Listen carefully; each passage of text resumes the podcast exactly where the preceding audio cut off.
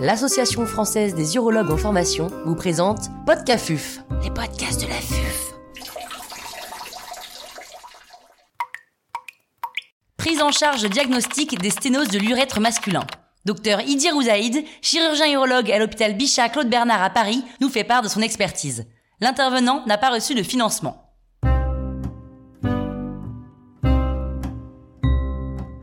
Qu'est-ce qu'une sténose de l'urètre masculin?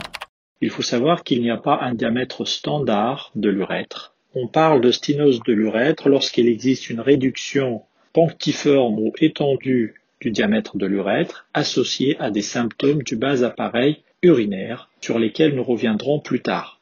D'un point de vue physiopathologique, cette sténose est provoquée par la rupture d'une solution de continuité de l'urothélium urétral qui aboutit à un phénomène de cicatrisation par excès.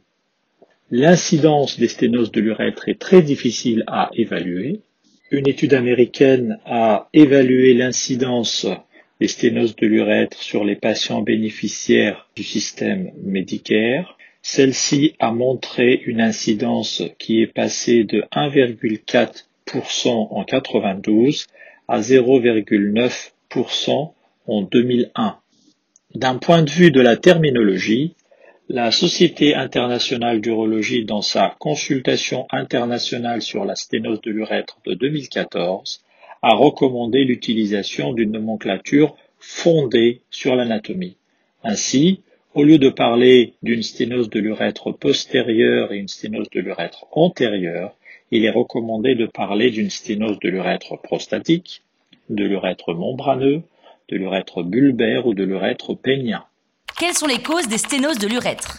Globalement, on décrit plusieurs causes des sténoses de l'urètre qui peuvent être regroupées en sténoses d'origine iatrogénique, ce sont les sténoses les plus fréquentes dans le monde développé, les sténoses d'origine traumatique, les sténoses d'origine inflammatoire, notamment avec la cause la plus fréquente en Occident qui est le lichen scléreux, et puis bien sûr les sténoses post-infectieuses, beaucoup plus fréquentes dans les pays sous-développés, les urétrites, agonocoxie notamment. Les sténoses congénitales, quant à elles, restent débattues pour savoir s'il s'agit vraiment d'une rémanence ou d'une variante moins importante des valves urétrales qu'on retrouve en urologie pédiatrique. Quelle est l'évaluation diagnostique d'une sténose de l'urètre? Pour faire le diagnostic d'une sténose de l'urètre, on va s'aider d'un examen clinique avec notamment l'évaluation des symptômes et de la gêne pour le patient, la recherche de complications et puis, le cas échéant, on s'aidera de quelques examens complémentaires. L'évaluation symptomatique s'intéressera à la rupture avec l'état antérieur, avec notamment l'apparition des symptômes du bas appareil urinaire qui ne sont pas spécifiques de la sténose de l'urètre, notamment la dysurie. On peut s'aider pour l'évaluation symptomatique de scores ou de questionnaires fonctionnels, notamment le score de l'AUA ou l'USS-PROM qui est un, un, score fondé sur les résultats rapportés par les patients, ce qu'on appelle communément les PROM. Il est également important d'évaluer la fonction sexuelle, qu'elle soit érectile ou éjaculatoire du patient, le cas échéant s'aider de questionnaires type IUF. L'examen clinique local s'intéressera notamment à l'état cutané, l'état du périnée, l'examen du méa urétral, est-ce qu'il existe encore un prépuce? On s'intéressera également à l'élasticité des tissus et à l'état de la pilosité.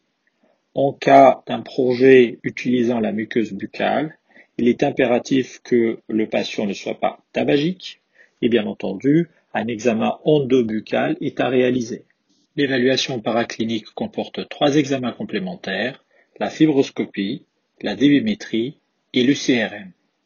La fibroscopie permet de montrer l'état de la sténose, est-elle franchissable ou non, et bien entendu profiter pour voir l'état du tissu urétral. La débimétrie est classiquement une courbe aplatie, contrastant avec une courbe caractéristique d'un patient souffrant d'une hypertrophie bénigne de la prostate, par exemple.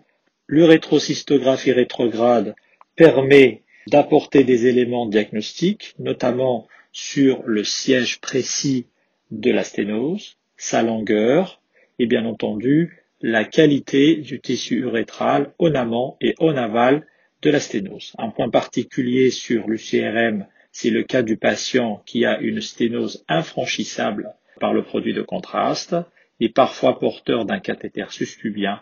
Il est nécessaire de réaliser ce qu'on appelle des clichés rendez-vous en faisant une double opacification à la fois par le cathéter suspubien et par le méa urétral pour mettre en évidence la longueur de la perte de substance urétrale.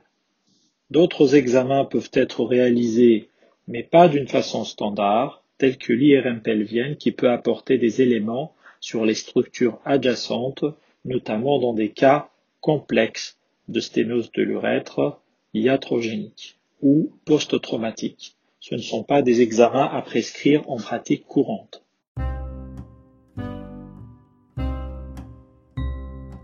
Un grand merci au docteur Idir Ouzaïd pour ses conseils précieux.